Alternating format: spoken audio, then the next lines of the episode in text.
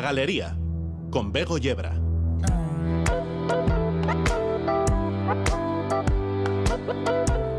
Ocho y 16 minutos de la tarde. Hoy nos hemos desayunado con un nuevo informe que confirma que no lo estamos haciendo nada bien para frenar el cambio climático.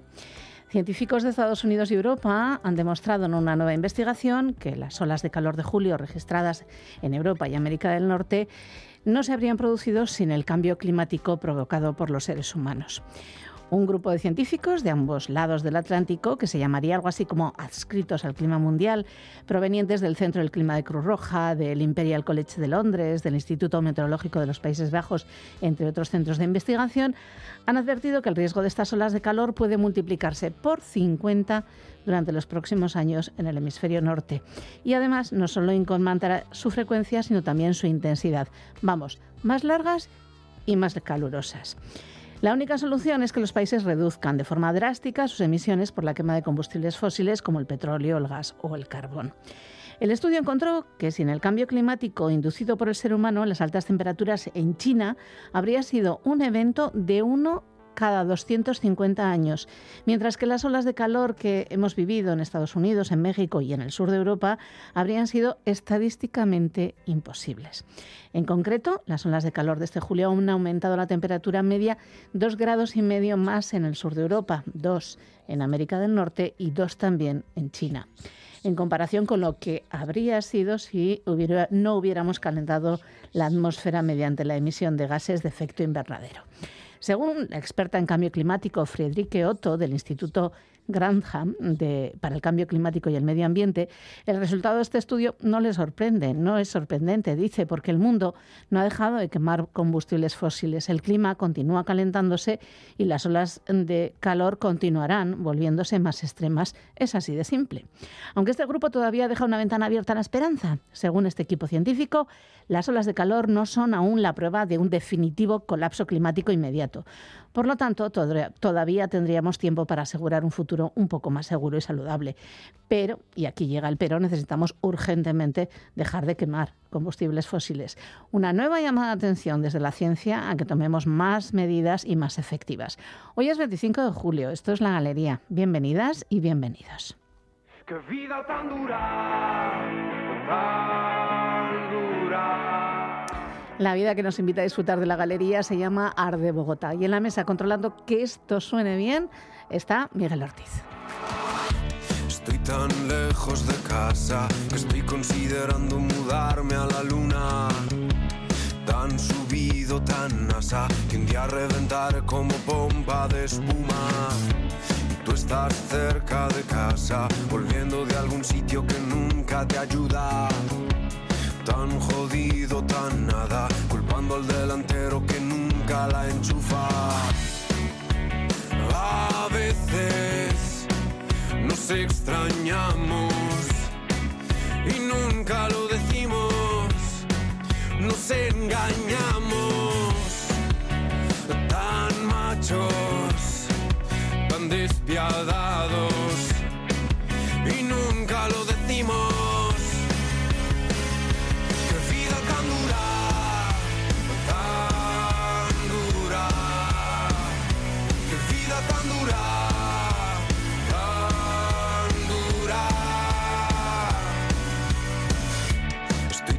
Seco en el alma estoy considerando vivir sin ninguna. Tan perdido, tan drama, tratando de encontrar el camino. Vuelves a casa, cansado de aguantar en secreto la lucha. Tú, tu orgullo y tu rabia, haciendo tan difícil esta vida tan dura.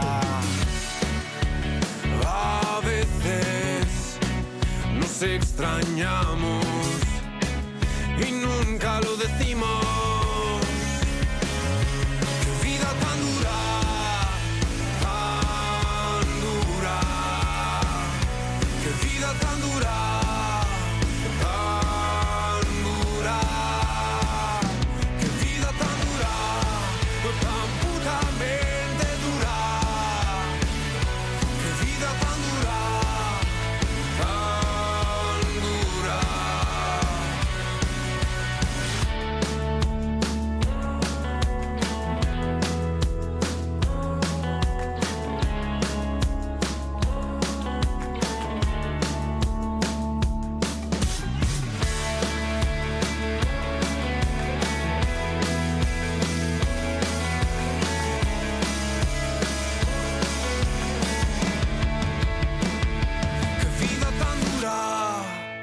tan dura, que vida tan dura.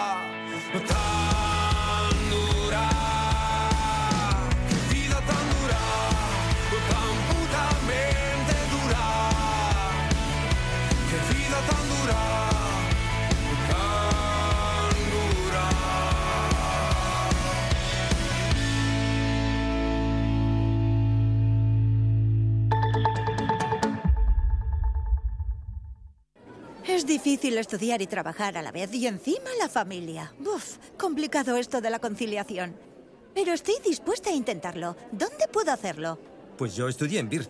¿Y eso qué es? La FP Virtual Pública. Tú estudias online y tienes alguna clase presencial. La titulación oficial que obtienes es la misma que en los centros presenciales. ¿Y qué puedo estudiar? Tienes varios ciclos formativos de grado medio y de grado superior, y del 22 al 28 de julio puedes apuntarte en las plazas que han quedado vacantes. Lo mejor es que visites birt.eus, brit.eus. Las rebajas de Mima Gallery se acaban. Aprovecha los últimos descuentos de hasta el 65% y disfruta de lo mejor en sofás y descanso. Ah, y con entrega inmediata. Recuerda, solo hasta fin de mes. Ofertas para derretirte.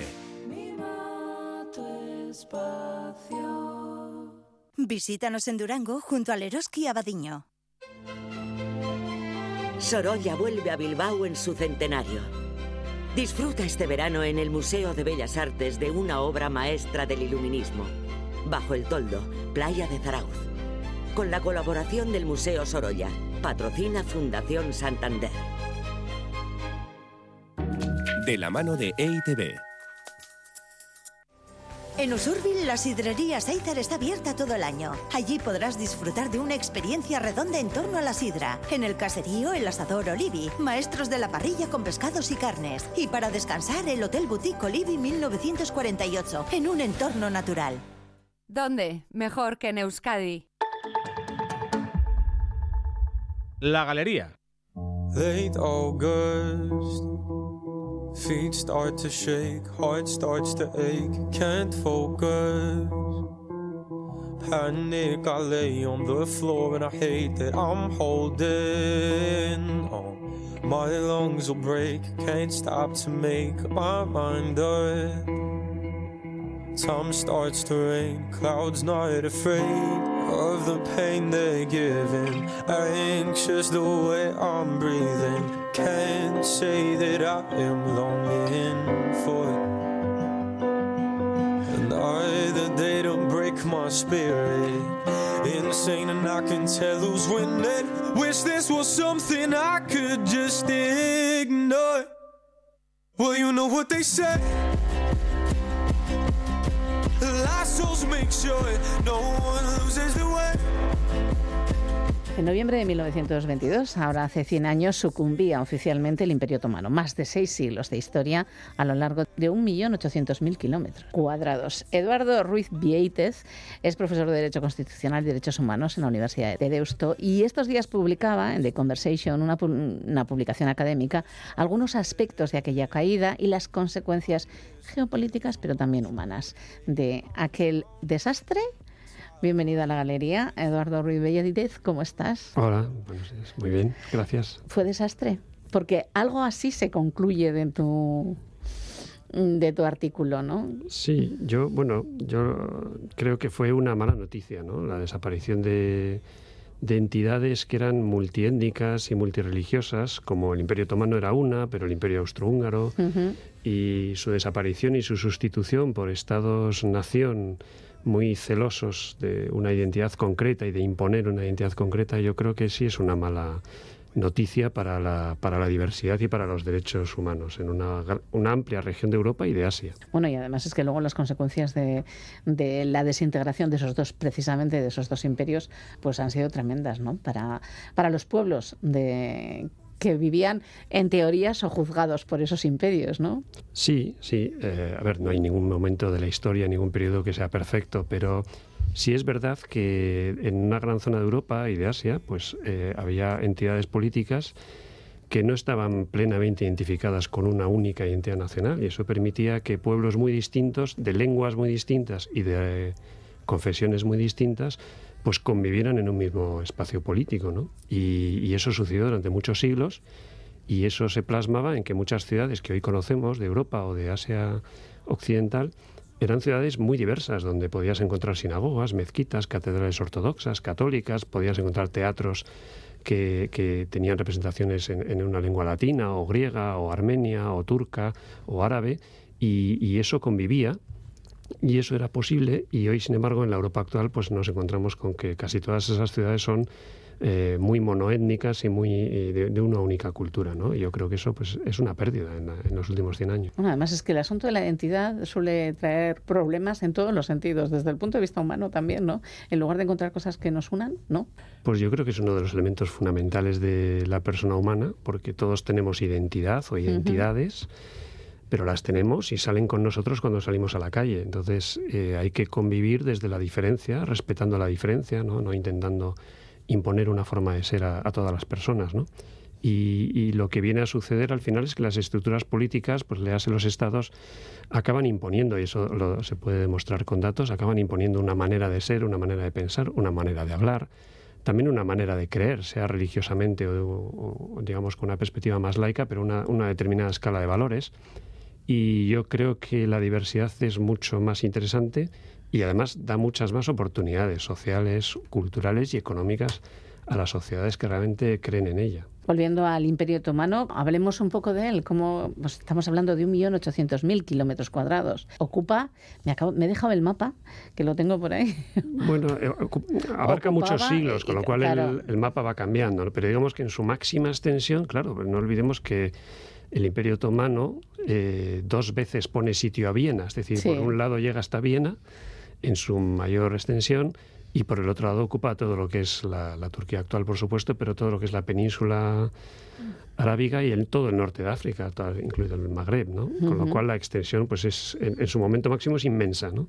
Hace ya 100 años, pues ha quedado bastante más reducido, pero durante el siglo XIX una gran parte de los Balcanes, pues sigue estando en el Imperio Otomano, eh, todo Asia Menor, todo lo que hoy es Palestina, Jordania, Irak, Arabia, Egipto y hasta Libia, que fue conquistada por Italia precisamente en 1911. Bueno, hablemos de ese imperio y de cómo empezó su disgregación y su desaparición. Eh, la fecha la ponemos en 1922, en noviembre de 1922, pero las cosas habían empezado bastante antes. Sí, eso es un proceso pues muy paulatino y muy progresivo, ¿no?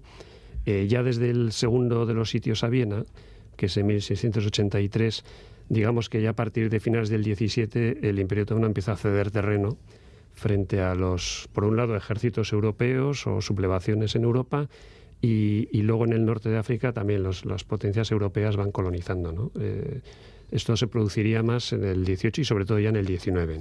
Empieza, digamos, la... Eh, le llamaban el hombre enfermo de Europa, el imperio otomano, porque era un imperio en decadencia progresiva que no se estaba modernizando, no podía competir con las grandes potencias europeas iba perdiendo influencia, terreno, influencia no solamente de territorio, también influencia económica y sus empresas, sus, inversiones públicas, como los ferrocarriles, pues dependían de capital alemán o francés, etcétera. Entonces es un proceso paulatino, pero la estocada definitiva, evidentemente, es la Primera Guerra Mundial. Una de las, mm, de las consecuencias, decías, de la desaparición del, del imperio tiene que ver precisamente con esa identidad y con esa necesidad de sentirse turcos. Sí, porque al desaparecer, eh, digamos que el siglo XIX evidentemente es el que desarrolla los nacionalismos, ¿no? al, disgregarse el Imperio Otomano con la, con la guerra, con la Primera Guerra Mundial, eh, muchas de las, de las naciones eh, de su seno pues buscan la libertad o la independencia y las potencias aliadas le imponen un tratado muy duro en 1920, como imponen también Alemania, etcétera, que es el Tratado de Sebres, ¿no? un tratado también firmado en París, y ante ese tratado tan duro, digamos que hay un núcleo que se revela, que no lo admite, no admite para nada que Grecia ocupe una parte de lo que ahora es territorio turco, que Armenia pudiera ser independiente, y entonces un grupo militar turco empieza a configurar una nueva, una nueva realidad, que es una realidad exclusivamente turca, eh, y se hacen con el, con el poder, básicamente militar, y van, van, van expulsando a, a algunas de estas etnias que estaban combatiendo por ese territorio iban reafirmando su posición como exclusivamente turca y negocian un nuevo tratado, que es el Tratado de Lausana, que se firmó en 1923 y que es el que realmente configura las fronteras de la Turquía actual. No todo el territorio era turco. No. Ahí están los kurdos, ahí hay otras minorías menores, pero ahí están eh, también una zona de armenios, otra zona de incluso árabes, arameos, etcétera, pero configuran un Estado nacional estilo occidental, un modelo muy francés, muy inspirado más en, en el modelo francés, y a partir de entonces comienza ya lo que es Turquía y por tanto la turquización también de, toda la población. De toda la población, con lo que ha significado para los pueblos que estaban instalados allí, ¿no? De eh, la expulsión de los griegos, ¿no? Exacto. Bueno, más que expulsión, eh, eh, realmente hubo un acuerdo entre Grecia y Turquía, un auténtico tratado internacional para intercambiar las poblaciones. Y se intercambiaron pues aproximadamente dos millones de personas. Eh, realmente el intercambio de poblaciones, y esto es interesante, no se hizo con una base lingüística, sino con una base religiosa. Es decir, los cristianos que quedaban del lado turco tenían que irse a Grecia, aunque no hablaran griego. Había cristianos que hablaban turco, tuvieron que irse a Grecia, y los musulmanes que quedaban en el lado griego tuvieron que irse a, la nueva Turquía, aunque no hablaran turco. Con alguna pequeña excepción. Hay una pequeña excepción en, en, lo que se llama Tracia Occidental, que eso se, se quedaron esas comunidades, siguen viviendo en Grecia hoy, son muy poquitos, pero son musulmanes, y en el lado de Turquía eh, la excepción fueron los, los griegos de, de, Constantinopla, de Estambul, que se les permitió teóricamente quedarse. Luego otros acontecimientos los han ido eh, expulsando, expulsando de facto, sí, pero realmente, como todo el mundo sabe, el patriarca de, de la Iglesia Ortodoxa eh, sigue estando en sigue estando en Constantinopla, sí, sí. Ya antes había, ya antes de, de, de 1923 y de, y de bueno del gran genocidio armenio del que también se cumplen 100 años estos años eh, ya había habido eh, problemas serios con griegos búlgaros y armenios no ya había bueno 100.000 personas muertas ¿no? sí a ver ningún momento de la historia es perfecto no es verdad que en el Imperio Otomano la convivencia en la diversidad era mucho más elevada que en, que en otros modelos políticos de, pues de su época. ¿no? y que las comunidades, sobre todo con base religiosa, tenían una gran autonomía para gestionar sus propios asuntos, para tener sus propias leyes, incluso sus propios eh, impuestos, y, que se ha tomado como una referencia de convivencia. Pero eso no quita que en momentos puntuales, eh, en fin, no, hubiera grandes problemas. ¿no? Y sobre todo es en el siglo XIX, cuando ya digamos, los nacionalismos eh, en el sentido moderno se van consolidando, que empiezan, digamos, enfrentamientos más, más eh, incluso el propio imperio, el propio gobierno otomano adquiere una concepción mucho más nacionalista de su poder político y entonces efectivamente ahí ya es una lucha por, por el poder, ¿no? Y, efectivamente el episodio más dramático de todos es el genocidio armenio, ¿no? Que es verdad que se produce en medio de la guerra, en un entorno de guerra donde hay una acusación de colaboración de los armenios con los rusos, ¿no? Eh, y se produce ese terrible episodio, ¿no? Pero los problemas en los Balcanes, pues eh, siempre ha habido esas rivalidades, pero eh, no nos tienen que hacer perder el enfoque, creo yo, de que durante muchos siglos y durante mucho tiempo y eso quizás no es tanta noticia, había una convivencia en la diversidad. Y que una diversidad mucho mayor que en otros lugares, que en otros imperios, ¿no? Mucho más diversa que en el imperio austrohúngaro. Sí, bueno, el propio ah. imperio austrohúngaro también había un nivel bastante aceptable de diversidad, pero eh, pues sí, eh, si cogemos, eh, por ejemplo, la ciudad de Tesalónica, que es donde nace Mustafa Kemal Atatürk, él nació allí, en esa ciudad, pues hace 100 o 120 años, en realidad no había ningún grupo que era la más de la mitad de la población. Eh, había muchos turcos, pero había eslavos, había griegos, había muchísimos judíos sefardíes. De hecho, los, periódicos mm, de mayor tirada en ese momento de la ciudad se publicaban en sefardí o en ladino, en, un español antiguo, por así decir. Es decir, había una convivencia entre sinagogas, mezquitas, catedrales, etcétera, que, bueno, que va desapareciendo a partir de que se incorpora a, a Grecia como Estado-nación en 1912 Luego hay un terrible incendio en la ciudad, pero luego llega la Segunda Guerra Mundial con el genocidio eh, del pueblo judío, etcétera. Y, la, realidad es que de una Tesalónica hace, hace 120 años... Multiétnica. Multiétnica, plural, donde ningún grupo seguramente era más del 25-30%, hoy tenemos una ciudad que, es una ciudad muy amable, pero que el 95% o más es griego. ¿no? esta, es un poco, esta realidad se traslada o se, se, se refleja prácticamente en toda la zona de la que estamos hablando una de las consecuencias, como decimos, bueno, ahora mismo con lo que está pasando con el pueblo kurdo en Turquía y bueno, todavía con los armenios. Eh, es tremendo, ¿no? Eh, Erdogan parece que mucho tiene que ver con aquellos jóvenes turcos. Sí, porque en realidad los jóvenes turcos que empezaron en el propio Imperio Otomano eh, de alguna manera se basaban en un esquema occidental, se basaban en un esquema Estado-nación muy a la francesa y de pura asimilación. Entonces, cualquiera que es diferente no encaja en el modelo de ser un buen, en este caso otomano, ahora un buen turco. Y en realidad Erdogan es un poco el heredero de, de aquellos, ¿no? no, viene de la corriente política que instaló la República de Turquía, pero sí de ese nacionalismo turco, que al final excluye la posibilidad de hablar, hablar incluso, porque allí es difícil incluso utilizar el término kurdo.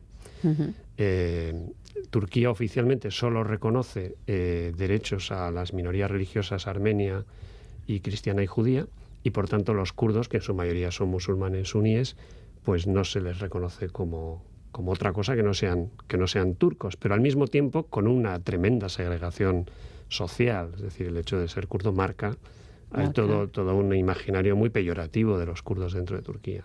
En el artículo decías que bueno que destacan tres hechos ¿no? fundamentales. Uno de ellos, la redefinición drástica del pueblo turco en torno a un proyecto de occidentalización y secularización radical que en la práctica no pudo completarse, que fue lo que intentó Ataturk y que, y que tenemos la sensación de que en los últimos años incluso ha habido una involución, ¿no? que también creo que está pasando en, la, en el resto de la región. ¿no? Mm. Sí, bueno, él, pretende modernizar y occidentalizar Turquía, por eso también pues una señal muy clara es cuando cambia el alfabeto, ¿no? Y empieza a utilizar el alfabeto latino. Y, esa, esa concepción eh, de la muy estricta y muy rígida de la laicidad para eliminar la religiosidad de la vida, digamos, eh, pública, pública no en el sentido institucional, sino en el sentido colectivo, que, que, la experiencia demuestra que no es eficaz en el fondo, porque si hoy, hoy en día tenemos otra realidad política en Turquía, ¿no? Entonces, bueno, ese proyecto eh, es un proyecto muy, muy centrado, muy, muy afrancesado, si se quiere, de intentar construir una nación única, de no dar voz a las minorías, ponen una barrera electoral del 10% en Turquía, es decir, todo está un poco centrado en esa, en esa concepción muy jacobina, diría yo, de, de lo que sería la nación turca, ¿no? Ahora la evolución política pues es distinta con Erdogan, etcétera, que ya lleva bastantes años, pero ya lleva una década por lo menos. Pero en cualquier caso el titular del, del, poder sigue siendo la, digamos, esa mayoría turca eh, en ese estado, ¿no? Que ahora quiere jugar pues un papel un poco más, no sé si intermedio entre unas potencias y otras. Siempre es aspirado también Turquía a tener un cierto papel preponderante con los pueblos de Asia Central que son turcos, con, con Azerbaiyán y los azeríes que viven en Irán, en Oriente Medio bueno, su situación geopolítica evidentemente es muy importante. siempre lo ha sido, ¿no? Los estrechos, siempre en la política clásica el control de los estrechos era fundamental, sobre todo para Rusia, ¿no? Y por ende para Reino Unido, Francia, que no querían que Rusia los, se los apoderara, ¿no? Eh, en fin, Oriente Medio siempre ha sido una zona muy geopolíticamente muy viva y ya desde también el descubrimiento del petróleo, etcétera, hace también más o menos 100 años, 100 años. el potencial que tenía eso, pues mucho más. El segundo lugar, decías, el reparto desconsiderado de amplios territorios de Oriente Medio bajo la norma de mandatos de naciones de la Sociedad de Naciones, lo que sería luego Naciones Unidas, y que aquí sí podemos decir que de aquellos barros estos lodos, ¿eh? Totalmente, porque, claro... Porque a menudo eh, dramas, ¿no? La mayor parte de esos territorios eran territorios, digamos, árabes y musulmanes y, lejos de poder crear una, ¿no? una, de que el pueblo árabe tuviera una entidad política relativamente unificada, por lo menos en todo ese ámbito, pues eh, lo que sucedió es que básicamente Reino Unido y Francia se repartieron los territorios y, los pusieron bajo esta idea o concepto de, de los mandatos de la Sociedad de Naciones porque era como una especie de, excusa o de pantalla para, para, en realidad encubrir pues un reparto de esferas de influencia. ¿no? Eh, lo hicieron también eso con las colonias de Alemania en África y con otros territorios que había en fundamentalmente en Oceanía, ¿no? el sudeste asiático, que se lo repartieron Japón y Australia. Eh, entonces, con los del Imperio Otomano de la zona árabe se lo repartieron Francia y, Reino Unido, pues eh, más o menos diciendo Siria y Líbano para Francia, que tradicionalmente había tenido ahí una influencia, y lo que es Palestina, Jordania, Irak, Irak etcétera, para, Reino, Unido. Y fuente de conflicto desde entonces y hasta ahora y todavía. Y todavía. Con unas fronteras que evidentemente no tienen nada que ver con ninguna realidad y dividiendo, por tanto, pues también al pueblo árabe, pero obviando a los otros pueblos que viven en la zona, etcétera, ¿no? Bueno, pues hemos dado un recorrido, por lo menos un poquito, sobre lo que supuso, lo que pasó hace 100 años y todavía, insistimos, de aquellos barros, estos lodos, y de cómo de repente algo que, bueno, nos parecía bien, ¿no? Que eh, la disladación de un imperio, de algo que nos parece, bueno, que normalmente, ¿no? Todos nos vemos antiimperialistas a nosotros mismos, de repente decimos, bueno, pues igual no era una tan buena noticia por todo lo que ha pasado después, ¿no? Bueno, más que hablar de imperios, que evidentemente no, es una palabra simpática, ¿no? Eh, pero yo sí creo que lo que eh, es interesante es entender que puede haber comunidades políticas, las comunidades políticas por excelencia hoy día son los estados, que puede haber comunidades políticas que sean plurales, de origen y, y, por esencia, que, en las que convivan naciones distintas, etnias distintas, religiones distintas, lenguas distintas, y que no necesariamente un Estado equivale a una, a una nación, a una, lengua dominante, a una religión dominante o a una etnia dominante, sino que es posible, y no solamente es posible, yo diría, es muy conveniente y muy beneficiosa la convivencia en la diversidad, pero para eso hay que mirar la historia y sacar lecciones de esa historia y de lo que ha pasado en estos, en estos 100 años también. Pues bueno, lecciones de historia con Eduardo Ruiz Vieitez, que es profesor de Derecho Constitucional y Derechos Humanos en la Universidad de Esto. Muchísimas gracias por estar aquí esta tarde-noche. Gracias a ti.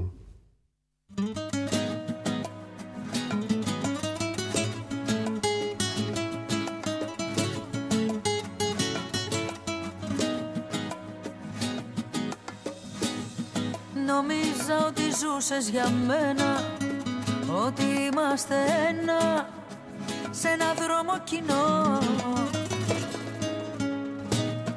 Νόμιζα αν δεν βγεις σελήνη Ένα φως η ματιά σου πως θα γίνει Για να μην χαθώ. Μα εδώ άλλον άνθρωπο εγώ Βλέπω πια από καιρό άλλο δεν θα το δεχτώ Εξομολογήσου αν με θες μαζί σου Πες μου για ποιο λόγο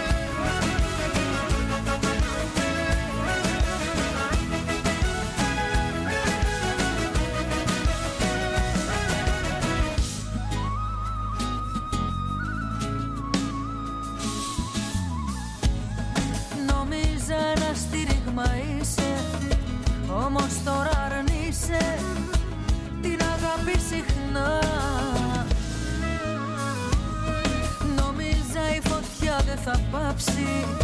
Στο ελαχίστο πως δεν θα αλλάξει η δική σου καρδιά. Μα εδώ άλλον άνθρωπο εγώ Βλέπω πια από καιρό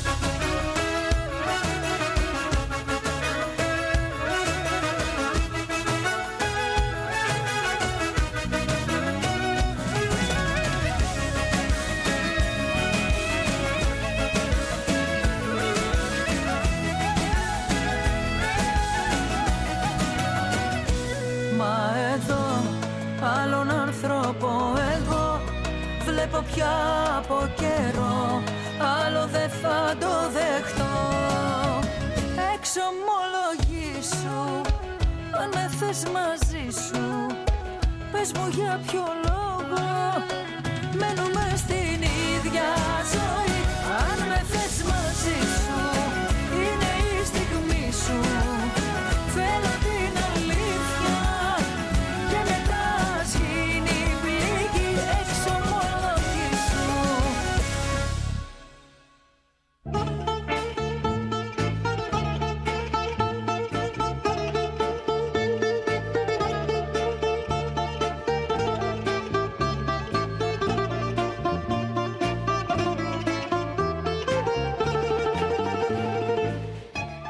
Hablaba el profesor de Tesalónica, una ciudad blanca, herida por un incendio en 1917, que mira al Egeo casi comiéndoselo en un largo paseo nacido en el puerto, que deviene playa, más allá de la Torre Blanca. Cinco kilómetros con el mar a un lado y la ciudad y sus parques al otro. Alejandro Magno y la Torre Blanca vigilarán tus pasos. Una ciudad que es puerto y playa y borra su diverso pasado con la neblina que deja el humo de aquel incendio. La ciudad que vio nacer la nueva Turquía es una ciudad griega, organizada, caminable y luminosa, con esa luz cegadora del sol Mediterráneo reflejado en sus blancas construcciones. Una ciudad sin curvas, cuadriculada y fácil, hasta que buscas la foto desde la muralla y la ciudad se vuelve colina y las empinadas cuestas te enseñan que todo desde arriba se ve más blanco y más pequeño y que la perspectiva te dice que aquello de ahí abajo es todo uno que las cuadrículas son casi perfectas, solo algunas cúpulas de preciosas iglesias ortodoxas son capaces de romper el patrón. Los parques, las plazas, las calles y las callejuelas se ordenan en un cuaderno tan perfecto que ni un GPS de Chichinabo consigue perderte.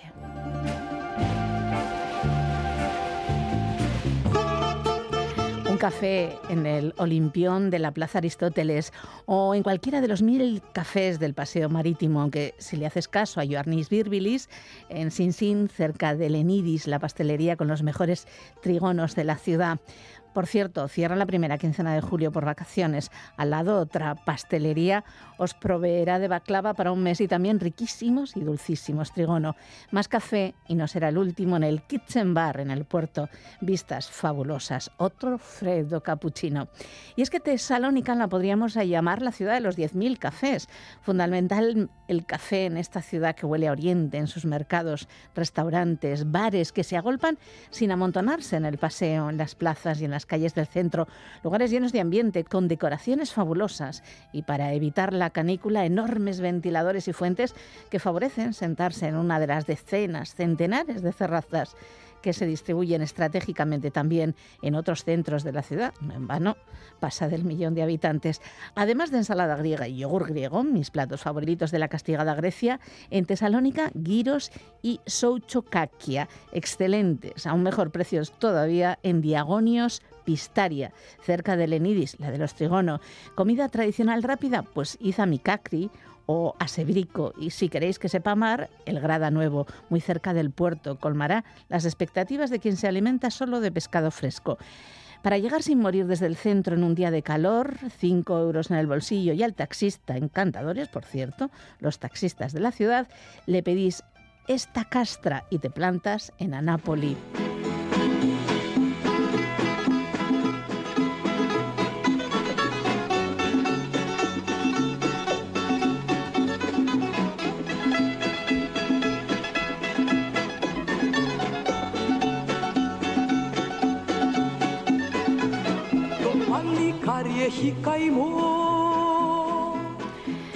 Pequeñita y con recovecos intramuros, amplia y ancha, y larga, extramuros. Estupendos museos. El arqueológico que muestra una colección de restos encontrados en Tesalónica y en la Macedonia griega.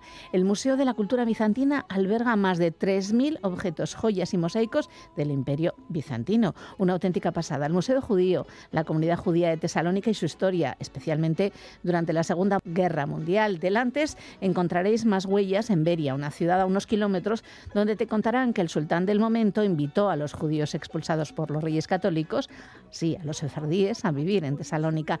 Hay más y seguro interesantes, pero no nos dio tiempo. El Museo Olímpico nos lo perdimos. Era Verdión y el Monte Olimpo o el Museo Olímpico. Esta vida está llena de lecciones difíciles y nos renunciamos al Monte Olimpo por aquello de toparnos con Zeus.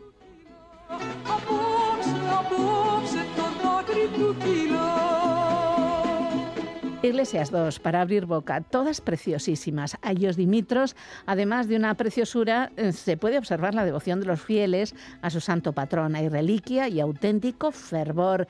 Haya Sofía, construida en el siglo VIII y que se quiere mirar en la Santa Sofía de Constantinopla y no es cosa de perderse, a no ser que os falten días, la iglesia de San Pablo erigida sobre una colina será probablemente, según me cuentan, la más bonita de la ciudad. Otra excusa para volver.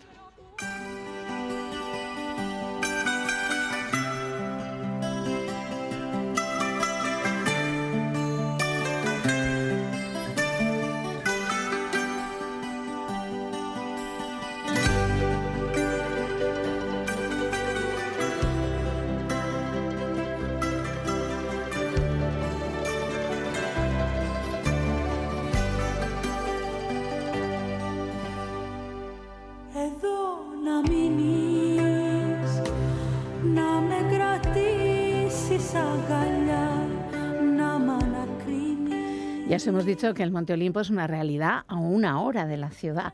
Al lado el sitio arqueológico de Dion, la villa de Dionisio, famosa por sus magníficos mosaicos, pero hay más pela para saber más sobre Alejandro Magno.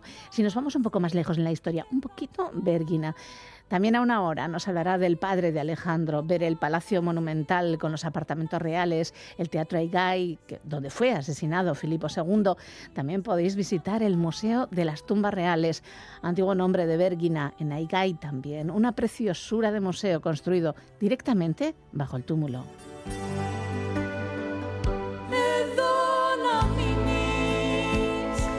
Volvemos a la ciudad, es un hervidero de noche, hay fiesta muy animada y sus mercados son otro hervidero, pero de día. Sus mercados son una fiesta de olores y sabores que te llevan al oriente de las especias, cuanta canela, por favor. Pero Tesanólica también son las playas de la península de Jalquidiki, Casandra, Sizonia, Atos apenas a una hora y media de la ciudad, con estupendos hoteles, pensiones y campings donde alojarse.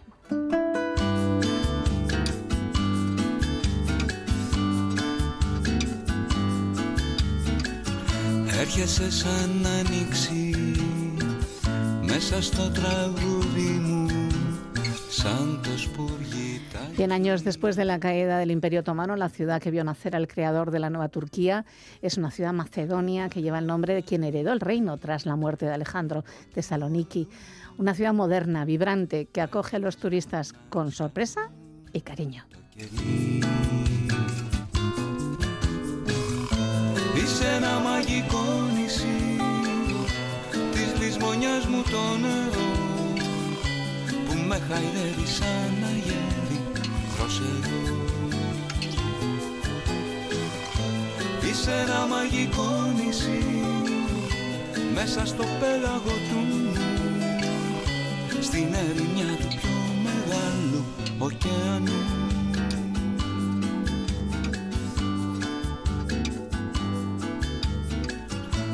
Όλα γύρω αλλάζουνε. Τρέχουνε και βιάζονται. Μα εγώ εσένα λαχταρώ. Τα πιο δυνατά ποτά Δεν μου κάνουν τίποτα. Φτιάχνομαι μονάχα αν σε δω.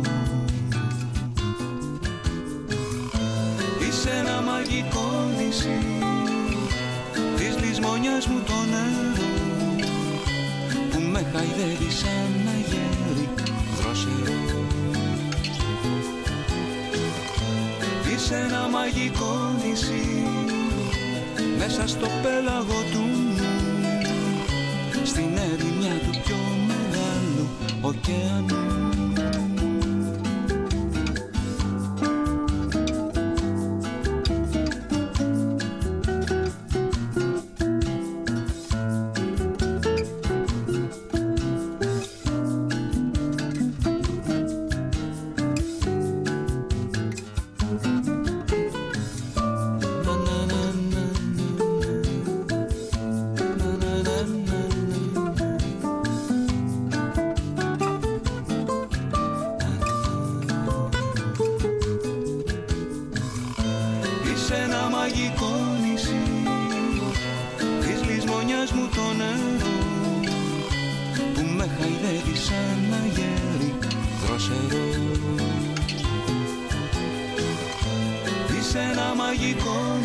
queríamos acercarnos en esta hora de la galería por, eh, por una ciudad que, que, se convirtió en un símbolo en un momento concreto de la historia.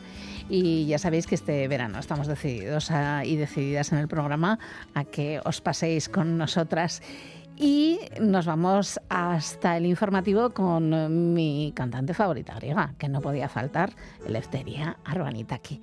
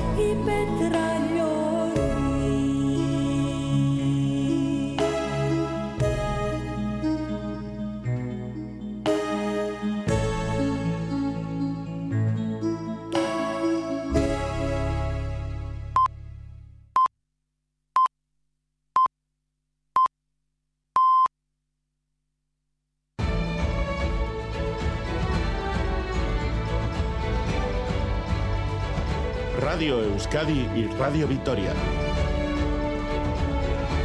Servicios informativos. Las noticias de las nueve. Gabón, un tribunal de Bélgica ha declarado culpables de asesinato por terrorismo a seis personas por los atentados de 2016 en Bruselas. Entre ellos se encuentra Salah Abdeslam, principal sospechoso de los atentados anteriores en París en el año 2015 y que detuvieron cuatro días antes de que se perpetuaran los ataques en la capital belga. Tras un largo juicio y se ha procedido a la lectura de la primera parte de la sentencia, pero la segunda, la referente a las penas de cárcel, no se hará hasta septiembre. El 22 de de marzo de 2016, 32 personas murieron y más de 300 resultaron heridas en estos atentados en el aeropuerto y en una parada de metro en Bruselas. Más allá de esa noticia que saltaba esta misma tarde, en el Estado continúa el debate sobre la gobernabilidad. Alberto Núñez Feijó, líder de los populares, lo tiene realmente complicado para formar gobierno y más viendo que de momento tan solo contaría con los apoyos de Vox y de UPN. En el otro lado está el bloque formado por el PSOE y Sumar, que contaría en principio con los apoyos, entre otros, de ERC, PNV y también de Euskal Herria Bildu. Esta mañana en Boulevard, el coordinador general de Euskal Herria Bildu, Arnaldo Tegui, afirmaba que si es necesario, su formación votará sí para facilitar un gobierno de progreso en el Estado. Nosotros no ponemos precios en público ni ponemos líneas rojas en público. Si es por Euskal Herria Bildu, no va a haber gobierno de la derecha reaccionaria en el Estado español y haremos todo lo posible para que eso sea así. Nosotros vamos a cumplir un mandato popular, nosotros vamos a hacer todo lo que está en nuestras manos para que no exista ese gobierno en Estado y creo que lo vamos a conseguir. Si haría falta votar a favor, en cualquier caso lo haríamos.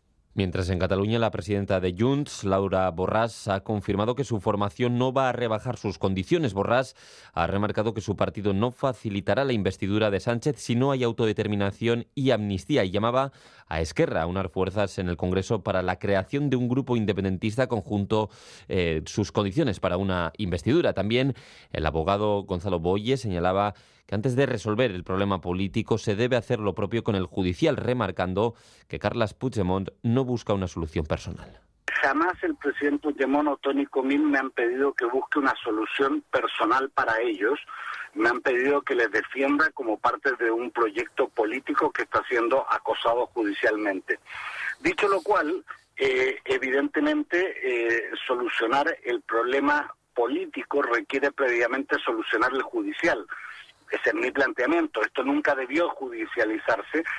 Más allá de las cuestiones eh, políticas, contarles también que el Ayuntamiento de Logroño ha confirmado que el edificio adyacente al Colegio Adoratrices, que se ha derrumbado esta mañana y en el que ha fallecido un trabajador, será demolido. El derrumbe de la fachada dejaba a tres trabajadores atrapados por los escombros. Dos de ellos eran rescatados y trasladados a un centro hospitalario.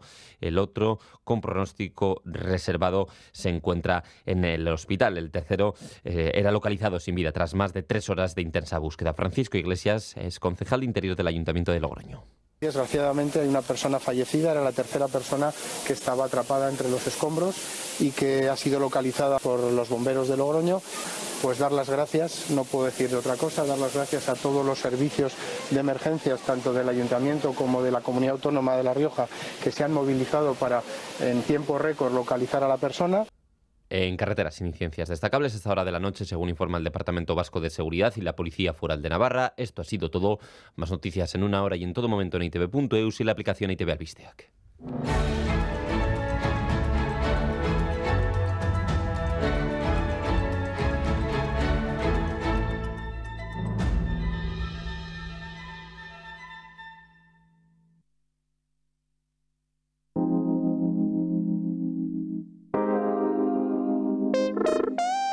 Miércoles en la terraza y aroma a pizza recién horneada. Joaquín San José nos habla de las pizzas más originales que se preparan en Euskadi. Con el doctor José Luis Verdonces hablamos de plantas medicinales y de remedios naturales. Y calentamos motores festivos que comienzan las fiestas de Bayona. ¿Qué haces este miércoles a las 11? Te esperamos en la terraza, en Radio Euskadi. La terraza, con Íñigo Lejarza.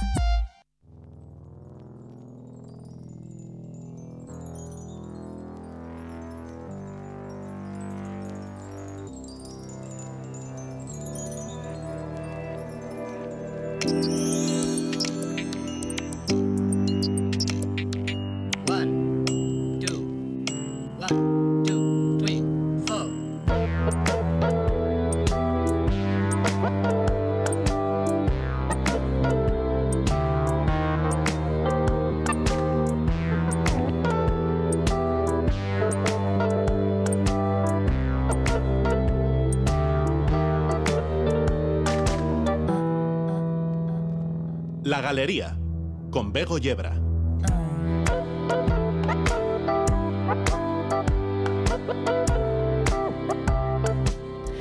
Nueve y cinco minutos y medio de la noche. Dejamos ya esa galería que os ha tenido atentos y atentas todo el mes de julio, mm, esa galería en diferido, en riguroso diferido, y estamos ya en una galería en directo. En la segunda hora de esta galería os queremos llevar una exposición en Logroño. Es una muestra que presenta fotografías muy antiguas de Euskal Herria y la comunidad autónoma de La Rioja. Muchos y muchas de vosotras hacéis un pasa en La Rioja. Bueno, pues daos una vuelta por esta exposición que os vamos a proponer porque sabemos que os va a encantar. Antes, Bele, líder Nando, le pone música a esta segunda y última hora del programa. Serúa así.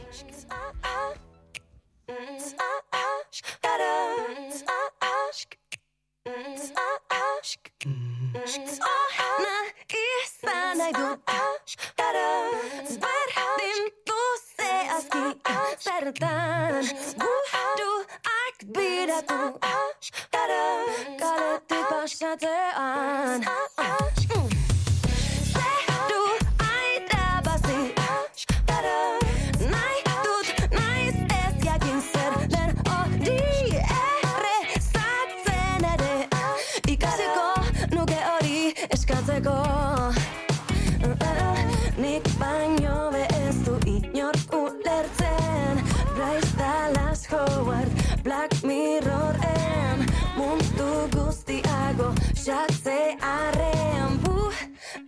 but I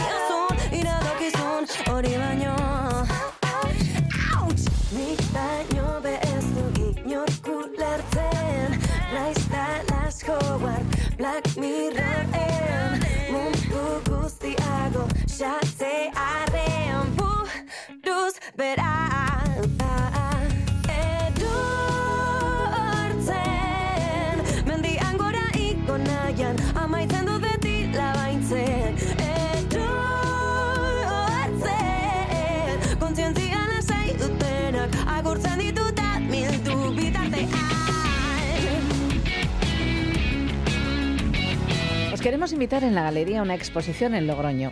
¿Por qué? Pues porque tiene mucho interés para todas y todos y también para nosotros en Euskal Herria. Imaginad que os acercáis por una chamarilería y encontráis una caja vieja con una colección de miles, miles de fotografías.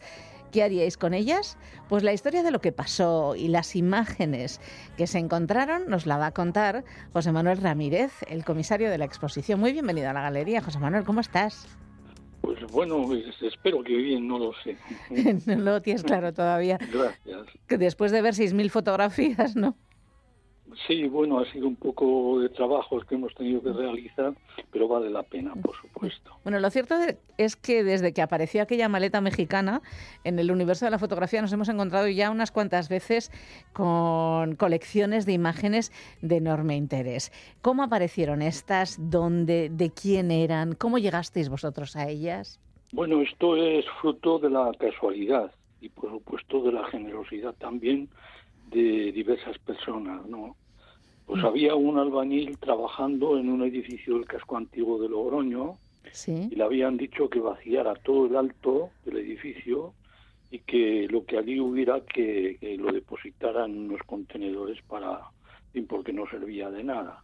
Entonces había muchos trastos allí, había mucha basura y entre las cosas que había en esa entrecubierta eran dos cajas cerradas con llave de madera. Sí. Entonces, claro, el albañil, a la hora de tirar esto a, a, basura, pues dijo, bueno, lo que voy a hacer va a ser abrir las cajas a ver qué es lo que puede haber dentro, ¿no? Claro. Porque eran muy pesadas.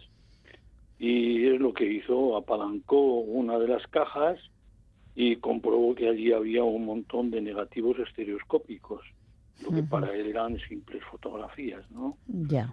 Y llamó a un amigo y le dijo, oye, si vienes corriendo con el coche, tengo una cosa que te puede interesar. Y efectivamente el amigo dijo, no tires nada a la basura hasta que yo llegue, etcétera, etcétera. Uh -huh. Entonces cuando vio las dos cajas, pues se quedó verdaderamente sorprendido. Le dijo al amigo que le gustaban un montón y entonces se la llevó a su casa. Mm. Y en su casa, pues la subió, lo mismo que había ocurrido antes, la subió a un alto, ¿eh? como decimos aquí en La Rioja, Sí. decir, una entrecubierta de su casa. Y allí Ujú. permanecieron durante bastante tiempo. Entonces, un buen día, un buen día, Sí. pues yo me encontré con una amiga de la familia al salir del Archivo Histórico Provincial, porque yo eh, he sido muy asiduo al, a las visitas al Archivo Histórico Provincial, y entonces esa amiga de la familia estaba hablando con un matrimonio ya de una cierta edad. Bueno, empezamos a hablar, yo iba con mi cámara fotográfica, porque necesitaba la cámara para fotografiar los protocolos notariales que me interesaban, y entonces surgió una pequeña conversación, me presentaron, etcétera, etcétera, conocían ellos también a mi familia, Sí. y entonces me dijo el señor, dice, oye, yo tengo una cosa que si a ti te gusta la fotografía te puede interesar. Pero yo pensaba que me lo decía por salir un poco del paso, por compromiso, claro. ¿no? Y al cabo del tiempo yo no le hice ni caso. Y al cabo del tiempo estaba visitando yo un mercadillo de caridad que habían montado Sí. y había allí unos cuadros, unas cosas y tal, y de repente me ponen la mano en la espalda y me dicen, José Manuel, Ujú. y ¿te acuerdas de mí? Pues sí, claro que me acuerdo de usted. Y dice, pues no has dado señales de vida, ¿eh? Yo te dije que te dejaba las cajas estas de cristales estereoscópicos y de momento no has dado señales de vida. Y le dije, hombre, yo pensaba que me lo decía por puro formalismo, ¿no? Sí. Dice, no, no, de todo corazón. ¿Cuándo podemos ir? Digo, esta tarde mismo. Y entonces esa tarde fuimos a su casa, una casa que tenía en uno de los pueblos de La Rioja Sí. y el hombre con una gran generosidad me las dejó para que las estudiara. Las estudié, vi que había pues mil placas en cada una de las cajas, por eso pesaban tanto. Claro. Y entonces empecé a investigar esa colección. Una colección que me sorprendió. Vi que había pues muchos temas de, de- re- relacionados con la fábrica construcción de puentes. Mira, había muchísimas cosas allí y además eran de varias partes de España. Era del País Vasco. ¿eh? Sí. En unas fotos realmente sorprendentes. Y entonces, pues, pues bueno, pues empecé a investigarlas y vi que en esos cristales había eh, unas iniciales, JPD. Y yo dije, este tiene que ser el nombre de, de, de- la persona que la realizó. Y como había tantos eh, puentes, tantos depósitos de agua, eh, estaciones de ferrocarril, yo deduje que era de un ingeniero de caminos, canales y puertos. Efectivamente, fui al Archivo Histórico Provincial y le dije a la directora, por favor, dame una lista con todos los ingenieros que hayan pasado por aquí, pues desde el siglo pasado hasta ahora. Y me dio una lista y vi enseguida, bueno, Jorge Palomo Durán. Ya está. Y claro, yo tenía un amigo y este amigo era arquitecto, es arquitecto, y se apellidaba Palomo. Y un hermano suyo, el hermano mayor, pues se llama Jorge. Entonces asocié los dos, los dos nombres, Jorge y Palomo, y dije, tiene que ser su abuelo. Y efectivamente me puse en contacto con él y le dije, oye, Luis, Luis González Palomo se llama. Digo, tengo aquí unas cosas que te pueden ser de gran interés. ¿Cómo se llamaba tu abuelo, el ingeniero? Y me dijo, Jorge Palomo Durán. Y dije, bueno, pues, pues no cabe ya ninguna duda, ¿no? Bueno, a Sí. raíz de ahí empezamos a tirar un poco de la cuerda ¿eh? y a esas 2.000 placas estereoscópicas pues eh, le añadieron luego porque uno de los de los nietos tenía el resto de la colección se le añadieron pues pues 4.000 Cuatro mil más. más ¿no? y entonces bueno eh, lo cierto es que han desaparecido unas 2.000 de la colección porque había fin, ah, estaban en un chalet que se había construido en el año 1924 el ayuntamiento de Logroño como siempre lo derribó en el año 1970 Sí. y a raíz de ahí las cosas que había en el interior del chalet Se pues, tiraron. dispersaron muchísimo Ya. bueno, entonces todo ha sido fruto de la casualidad.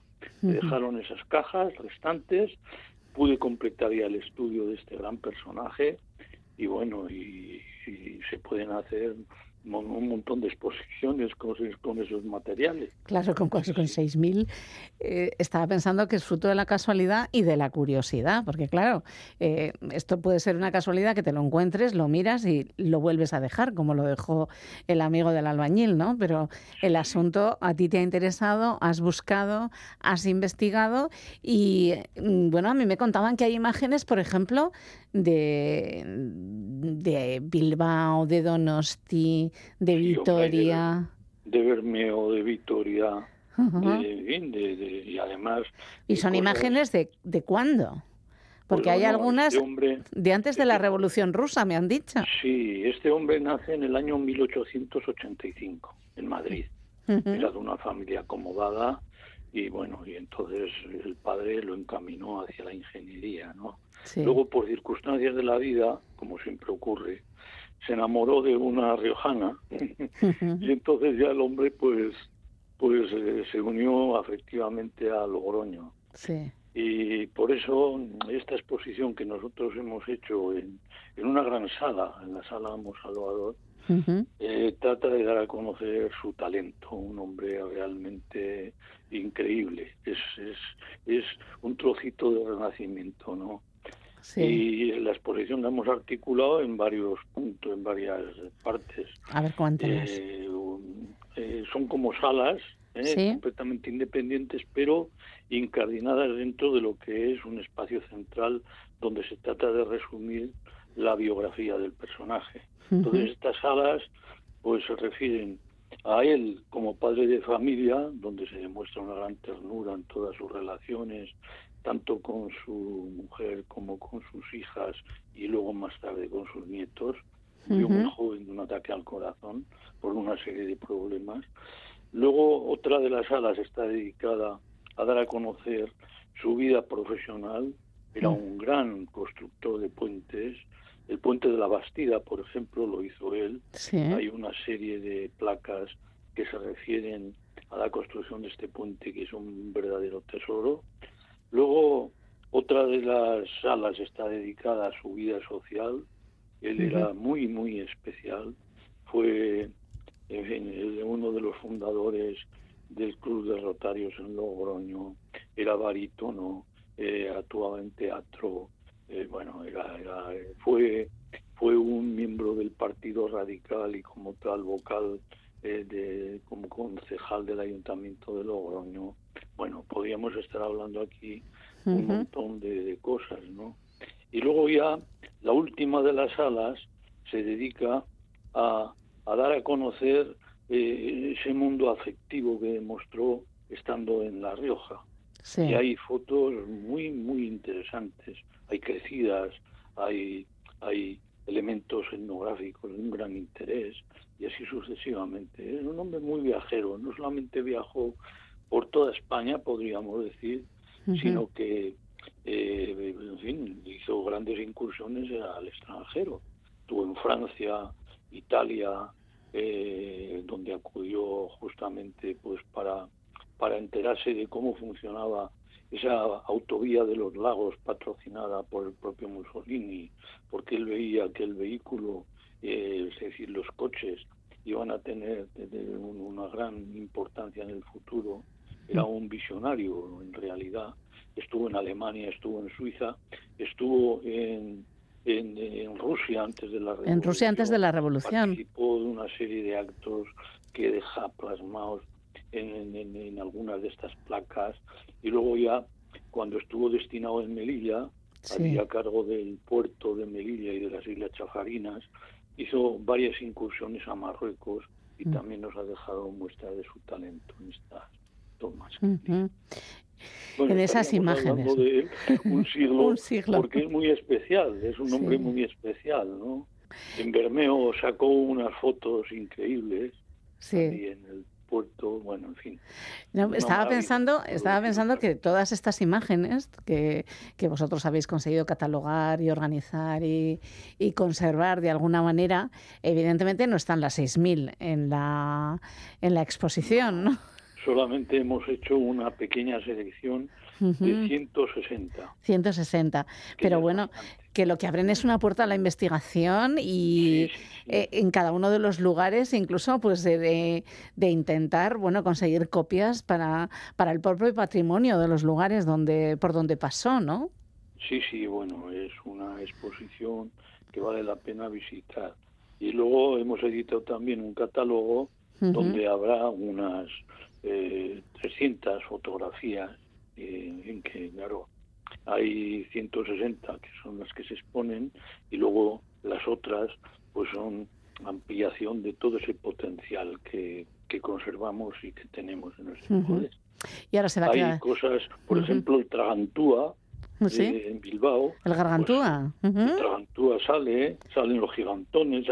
Quiero decir, es un hombre que él era muy capitalino, porque él era de Madrid y además era una familia acomodada, conectada con la nobleza y todas estas cosas.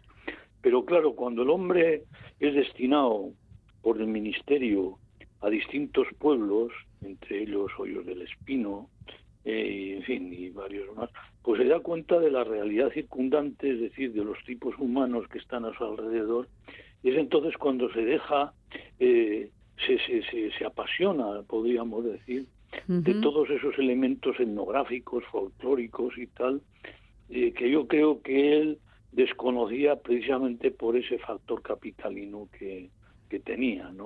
Y a partir de entonces, pues te presenta unos cíngaros caminando con un oso y un mono, en cosas muy bonitas, muy bonitas. Sí, sí.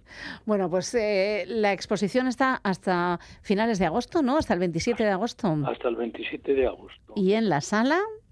En la sala Amo Salvador. Amo Salvador.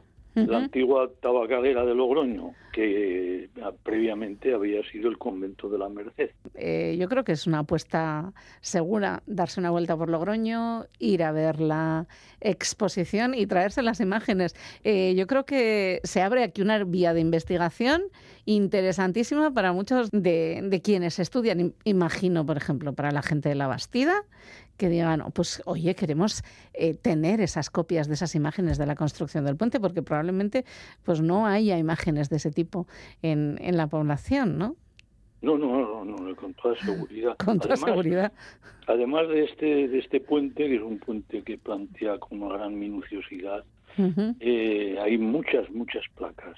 Pues porque él establece establece un islote digamos eh, donde acude con la familia a sus cuñados que eran arquitectos y solían ir allí todos los familiares pues a merendar y al mismo tiempo seguir las obras y no dejarlas de la mano no con extracción de sillares de las canteras eh, cómo construir allí un, unas vías ferroviarias para que las dovelas y en fin y todos los elementos estructurados en piezas del puente pues pudieran circular con gran facilidad. Bueno, una maravilla, de verdad lo digo. No hemos hablado de su afición por las rosas, porque por las rosas y los rosales tenía muchísima afición también, ¿no? José Jorge Palomo. Sí, vamos, era un hombre polifacético y a su chalet lo, lo, llamó Los Rosales, porque allí cultivaba 200 o más variedades de rosas y entonces cuando estaban todas en sazón, todas estaban fenomenales, pues iba a París a concursos, las llevaba, le encantaban los coches, donde había pues alguna promoción de vehículos y tal, allí estaba para ver qué, qué posibilidades tenían, porque claro, él veía que, que justamente las carreteras las autopistas y todo esto pues iban a tener un papel fundamental en el futuro, ¿no? Y lo cierto es que sus aportaciones en todos los órdenes, tanto a la cultura como, como a este mundo de las rosas y tal, pues eh, fueron definitivas, sí. Bueno, pues definitivo todavía no, porque yo creo que esta exposición todavía se puede dar un paseo por, por distintos lugares y puede generar nuevas exposiciones también. Así que, José Manuel Ramírez, comisario de la exposición, muchísimas gracias de verdad por estar con nosotras esta tarde noche en la galería. Ha sido un placer y bueno, no nos la vamos a perder. ¿eh? Iremos a verle y esperamos además, eh, bueno, os diré que el comisario hace visitas guiadas por las tardes, ¿no? Sí. Bueno, el comisario es un hombre que no me gusta absolutamente nada, ¿eh? Pues bueno. Pero bueno, las cosas son así. Pero quiero decir que si venís, estáis invitados a un vino, ¿eh? O además. Muchísimas gracias, José Manuel. Un placer, de verdad que sí. Pues un abrazo a todos, sí. Un abrazo. La Galería, territorio musical. Pues sí, hoy también tenemos territorio musical habitado por Miquel Gastañaga, hoy también tenemos jazz, porque a ver, ¿qué podemos hacer en Euskal Herria en verano? Pues escuchar jazz, es lo, es lo nuestro, ¿no? Pues sí, sí, sí, es el, vamos, desde luego julio es el mes del jazz. Es el mes del jazz total, así que nosotras también. Y seguimos, seguimos con jazz. Pero bueno, hoy tengo que adorar fervientemente a Miquel Gastañaga porque ha dedicado el programa ¿A Bob Dylan? Al gran Bob, a Bob Dylan. Pues sí, Gabón Bego, aquí estamos con, con jazz y con Bob Dylan. ¿Qué, ¿Qué, más se puede pedir? O sea, mm, fíjate que nunca me hubiera imaginado que un tema de Dylan se pudiera convertir en un estándar de jazz. Pues yo creo que eso es lo que demuestra que ya ha llegado al, al tope de su carrera, a la cima. Eso es, ¿no? El Nobel no, esto. exacto, esto es más que el Nobel. Eh, porque, mira, cuando los músicos de jazz versionan un tema, siempre es como un homenaje, o sea, es como un honor, ¿no? Que, que alguien se fije en tu tema para, para improvisar sobre él y para desmontarlo y retorcerlo y reconvertirlo en otra cosa, ¿no? si, si, eso es un tema que en origen era de jazz, pues ya, ya es un gran honor. Pero si es un tema que no era de jazz, como que era un tema de Bob Dylan, por ejemplo, eh, y los músicos de jazz lo, lo, absorben y lo capturan para, para improvisar sobre ello, yo creo que es como todavía más honor, ¿no? Porque es, que se han fijado doble en ti. honor, claro, claro, Que sí. Sí, sí. Bueno, ¿cómo no fijarse en Dylan, por favor? Bueno, claro, un, genio de la música, ¿no? De, Tal cual. De nuestra época, sí, sí. Tal cual. Eh, entonces, bueno, empezamos por cuál. Pues mira, primero hablamos un poco de Dylan. Sí, yo te eh, voy a para- decir que tampoco todas las canciones de Dylan son estandarizables, pienso, ¿eh? Claro, fíjate que las cinco canciones que vamos a escuchar hoy todas son de los años 60, es decir, de la época, vamos a decir, buena de Bob Dylan. O sea, Eh, de sus orígenes, me estoy metiendo en un jardín igual ahí, ¿no? Pero, sí, sí, sí. pero bueno, es verdad y que- además, ¿con quién? A ver, Bob Dylan ahora pues ya tiene 82 años, eh, pues Sí. una carrera larguísima y ha hecho de todo a lo largo de su carrera, ¿no? Pero Y este último disco es, un est- es estupendo, el- te diré. Sí, sí, sí, por supuesto. Ha hecho, a ver, ha tenido como altibajos a lo largo de 82 años, como cualquiera podría tener, pero bueno, es, es un genio, o sea, no, no, no podemos decir otra cosa. Pero la cosa es que cu- cuando empezó, eh, en esos años 60, eh, cambió la historia de la música. Completamente. Luego ha podido hacer cosas que te han gustado más o menos o tal, pero lo histórico es lo que hizo realmente en los años 60, ¿no? Y esos temas son los que los músicos de jazz han utilizado para versionar, por algo será también, ¿no? Sí, claro. Eh, bueno, pues Bob Dylan, eso, 82 años, premio Nobel de Literatura, muy controvertido esto del premio Nobel, ya sabemos. En el 2016 se lo dieron y en realidad se llama Robert Allen Zimmerman. Sí. Tiene seis hijos y es una persona humana como todos nosotros. O sea, aunque le tengamos ahí como que es un marciano que ha venido de otro planeta, pues no. Y es un señor gruño, Exacto, tiene su, humor como tenemos todos y sus días buenos y malos y regulares. Y, Y es el tiene una amiga estupenda que es eh, Patti Smith. Sí, sí, sí, claro, bueno, claro. Es que, a ver, con esta vida y esta carrera que ha tenido, pues ha tenido, se ha codeado con, con todos los músicos de, de- de todos los estilos de todas las épocas, ¿no? Y todo el mundo ha querido tocar con él y grabar con él y todo, ¿no? Claro. Bueno, pues el primer tema que vamos a, destripar un poco es The Times They Are a Changing. Eh, es de- el original era del año 64, eh, pues era- el texto era muy importante, ¿no? Era una canción protesta. Sí.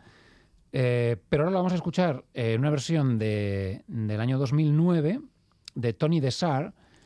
Eh, bueno, él mismo canta y se acompaña con el piano y hace una versión con la melodía variada, con la armonía rearmonizada, con la línea vocal mucho más depurada, mucho mejor cantada de lo que cantaba Dylan, ¿vale? Sí. Eh, y bueno, llevada al, al terreno de jazz, ¿no? Eh, como curiosidad te puedo contar que en el 2010 se vendió subastada en, en Sotheby's la, la letra manuscrita por Dylan Sí. por medio millón de euros. Eh, lo compró un fondo de inversión, lamentablemente. Esa es- eso es lo lamentable. ¿Quién lo compró? ¿Quién lo compró? Pues ahí está. Ese es uno de los dramas. Pero bueno, aquí está la música. La música preciosa, versión Tony Desare.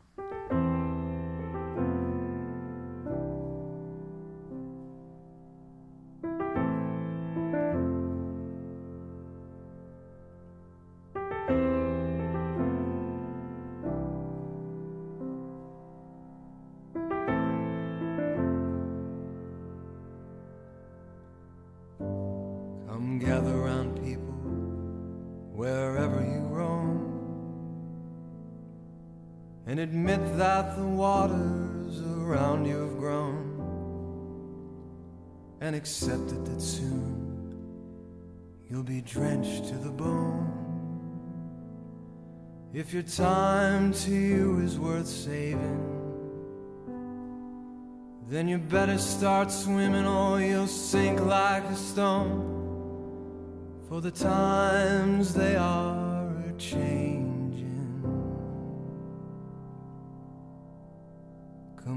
Writers and critics who prophesize with your pen. And keep your eyes wide, the chance won't come again. And don't speak too soon for the wheel's still in spin. And there's no telling who that it's naming. For the loser now will be later to win. For the times they are changing.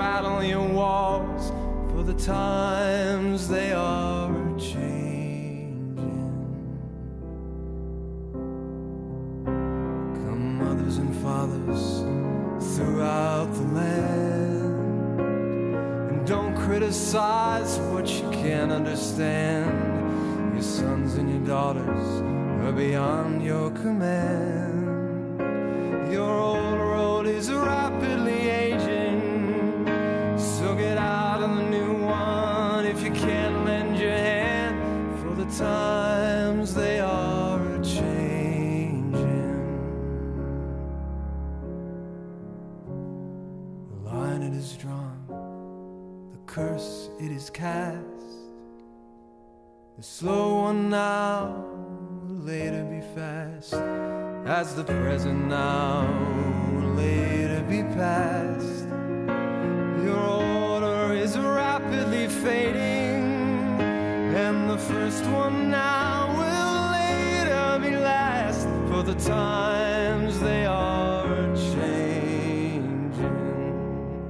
Esas cosas que pasan, ¿no? Que Esas cosas que pasan. El manuscrito, que en realidad no debería valer nada, porque eso simplemente es pues la, el, el puño y letra de una persona, pero que no- la creación no está ahí, la La creación, está en el creación no sonido. está ¿no? ahí, eso es, está en el sonido. De todas Pero- formas, te digo que al final eh, él ha montado, creo que en Oklahoma ha sido, Eh, ha donado todo un montón de cosas a Oklahoma y es donde se va a hacer un, su, su Como un museo. museo de sus Sí, sí, pertenencias y tal, sí, ¿no? O sea, un sitio donde nadie hubiera pensado que se, pues bueno, de Dylan hubiera, bueno, de Dylan podemos Te puedes esperar cualquier cosa, ¿no? También es verdad. Eso es, claro, hay muchos objetos relacionados con, con su vida, pertenencias de él y cosas así, Hmm. que valen millones. A ver, se subastan por millones, pero claro, ¿qué valor tiene eso realmente? Lo, lo que tiene valor es la música, ¿no? Ya, lo que pasa que sí es verdad que hay una cosa que Dylan eh, tiene a su alrededor es mucha gente mitomana, Hombre, mucha claro, gente sí, que, muy fetichista y tal, claro. que le adora, le sí, venera y es verdad que a mí me encanta su música, pero yo no pagaría medio millón de dólares por una letra de mm, un manuscrito de Dylan. No. Tampoco tenemos el medio millón disponible, así que pero bueno. tampoco lo haría. Muy bien, vamos con la siguiente. La siguiente Sí. es I Shall Be Released, eh, un original del año 67. Ujú. Eh, lo, lo compuso para The Band, ¿no? Eh, y bueno, lo vamos a escuchar en versión de Nina Simone, Guau. en un disco justo después, o sea, el original era del 67 y ella en el 69 grabó esto, ¿no? Era una canción relativamente reciente, reci- relativamente moderna para esa época. Y ella mm, consigue captar la esencia de, de la canción original, que en realidad es la influencia del gospel, ¿no? Sí. Eh, entonces ella, de la manera en que canta, y también hay un coro que la acompaña por detrás, eh, y luego también como acompañantes hay el piano y el órgano, que los dos a la vez, que esto da un sonido muy de gospel. Sí. Eh, y entonces, bueno, esos elementos son los que, los que ella captura mm, de, de la canción de Dylan y luego pues se lo lleva a un terreno mucho más música negra, ¿no? Mucho más jazz, soul, rhythm and blues, gospel, lo que quieras.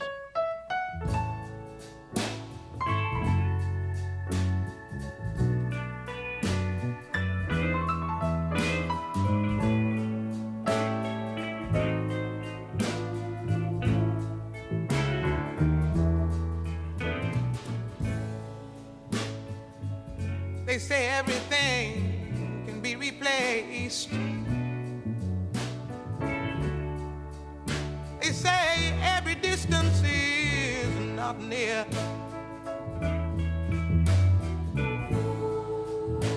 So I remember every face of every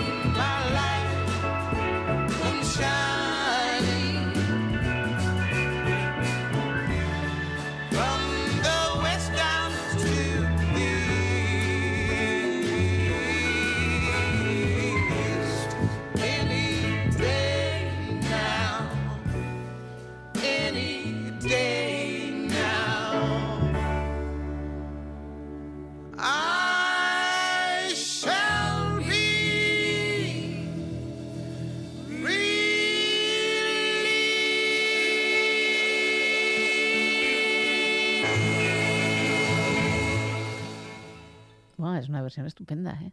Sí, sí, Nina Simón, bueno, pues siempre... Siempre bien. Espectacular, Es siempre, siempre bien. Eh, pero y también la canción es muy buena, claro. Entonces, Claro. pues eh, esos son dos, dos buenos ingredientes, ¿no? La cosa está bastante fácil, ¿no? Eso es, eso A es. ver si con el siguiente intento nos pasa lo mismo. Pues mira, la siguiente es otro superclásico de Dylan de los años 60, Mr. Tambourine Man, del año 65.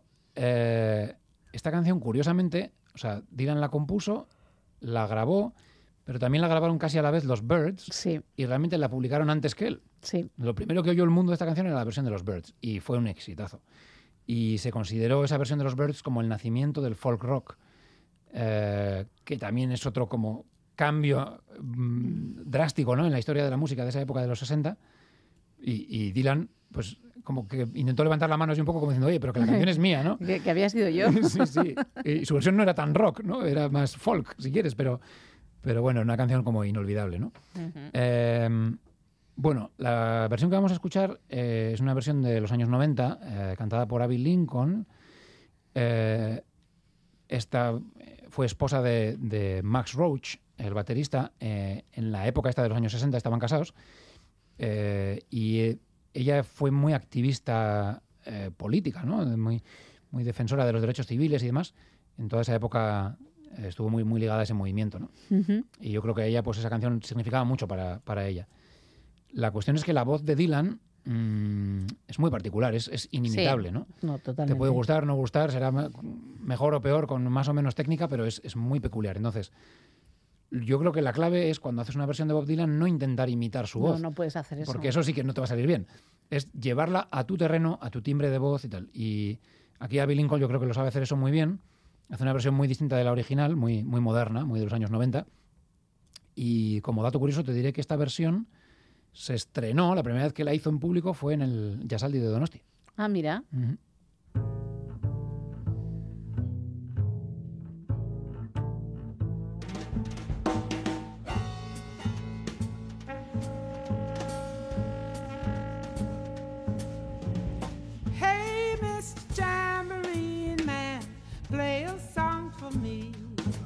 I'm not sleepy and there is no place I'm going to.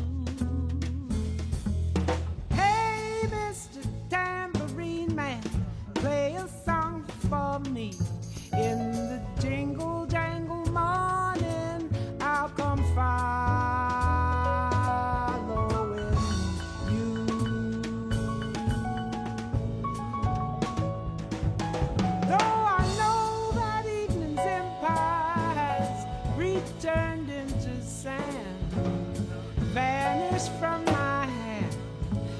me blind.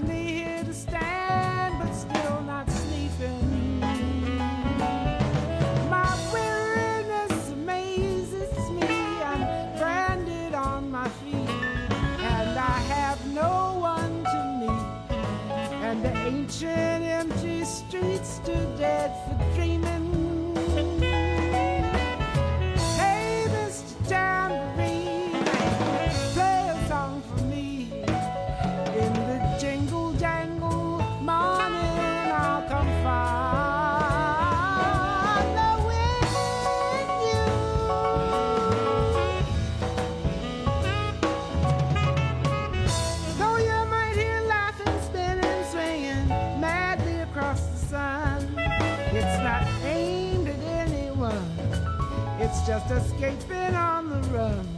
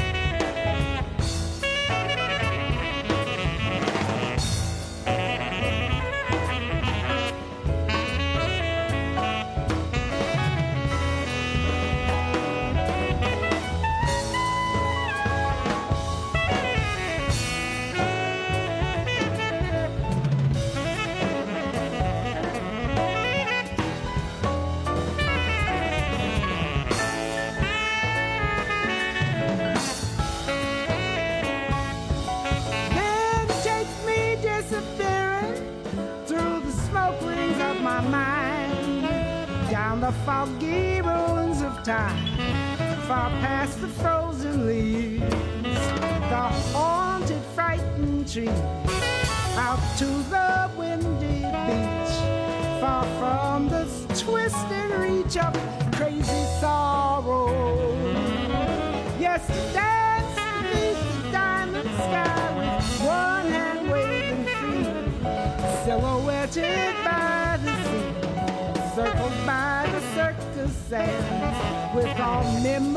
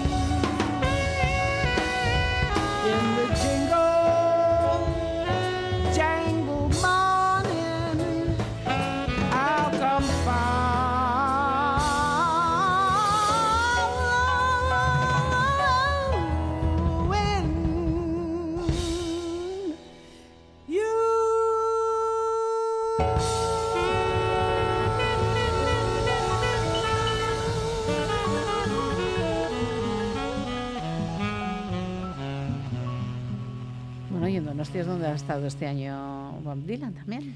Exacto, todo, todo el círculo se va cerrando ahí, se ¿no? Va Hay cerrando algo- el círculo. sí, sí. Bueno, seguimos con, con Dylan y con gente que ha pensado y reinterpretado a Dylan. Sí, eso es. Mm, hasta ahora las versiones que hemos escuchado han sido versiones cantadas eh, de, ver- de canciones que eran cantadas, vamos a decir. O sea, que eran canciones con un texto importante, con una letra, y otros cantantes han querido versionarla, ¿no? Pero ¿qué pasa si esta canción le eliminamos la letra porque vamos a hacer una versión instrumental? Eh, va a desaparecer lo que sería, en principio, lo más importante de, de las canciones de Dylan. Por eso le dieron el premio Nobel de, De literatura. literatura, ¿no? claro. O sea, se supone que el texto es, es crucial en las canciones de Dylan. Entonces, si lo, si lo eliminas, pues cómo haces una versión que sea interesante, ¿no? Y te, te tienes que quedar con la con el jugo musical de la canción solamente, ¿no? Hay algunas melodías de Dylan también estupendas. Claro, entonces, en esto se fijó Bill Frisell, el guitarrista. eh, era la canción Just Like a Woman, Un original del 66. Y yo creo que él pensó, bueno, voy a hacer una versión con guitarra, bajo, batería, pero eh, tengo que cantar con la guitarra de alguna manera, ¿no? Eh, voy a hacer como que mi guitarra cante. Y para eso busca un sonido muy peculiar en la guitarra, con muchos efectos, muchos pedales de distintos tipos de, efectos y distorsiones, para que el sonido de la guitarra sea mucho más melodioso y más cantado, digamos. ¿vale? Sí. Es una cosa un poco difícil de explicar, ahora lo escucharemos y lo vas a, lo vas a percibir enseguida. La canción Just Like a Woman, eh, siempre ha habido una controversia de, de quién habla, ¿no? De quién es esa mujer eh, que, que es muy dura y muy luchadora y que hace todas las cosas como una mujer adulta, pero que luego se rompe eh, como una niña pequeña, ¿no? Bueno, parece que en un principio podría estar hablando de Eddie Sedgwick, que era actriz y, y modelo, la musa de Andy Warhol. También podría ser que estuviera hablando de Joan Baez. Y Sí. también podría ser que estuviera hablando de él mismo. Hay gente que dice que ha estudiado ahí todo esto muy al detalle y que dicen que en realidad podría ser como autobiográfica, ¿no? Y que esa woman fuera él mismo, Bob Dylan. Pues claro que sí, puede ser, perfectamente. Es Dylan.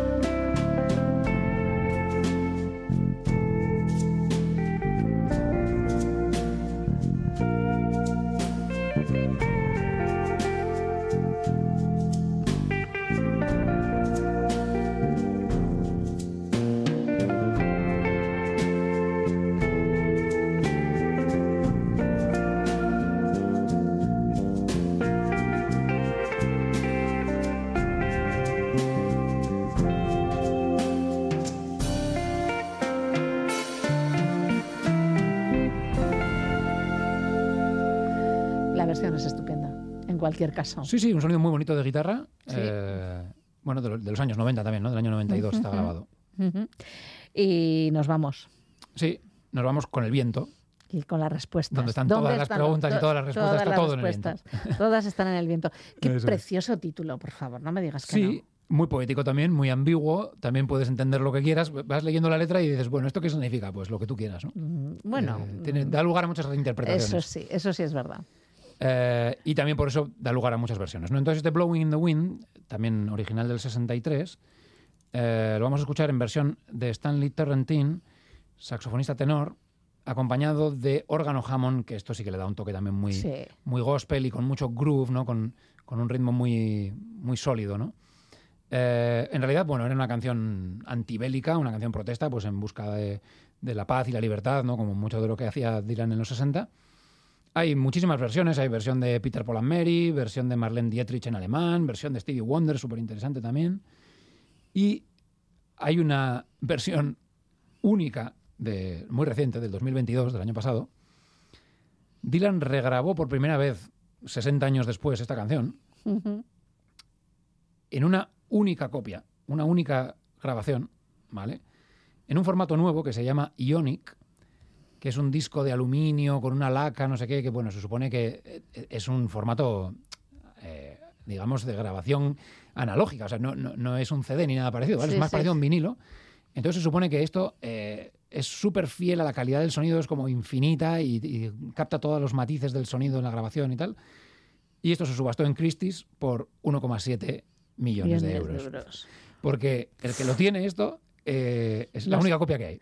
Pero no será un fondo de inversión también. No se sabe quién lo compró. Esto me lo, he intentado investigar y no, no, está publicado quién, quién lo tiene.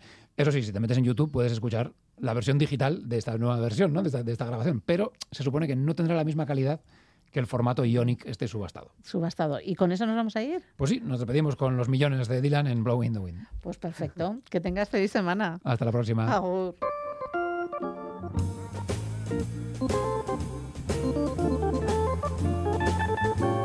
Pues hasta aquí la galería de este 25 de julio. Volvemos el sábado a partir de las 8 y cuarto de la tarde.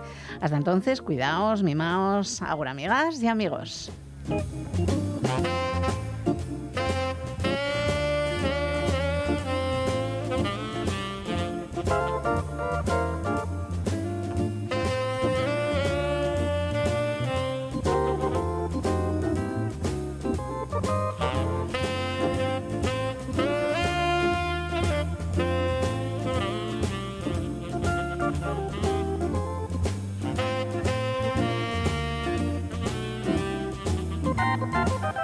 パパにポッポッポッ。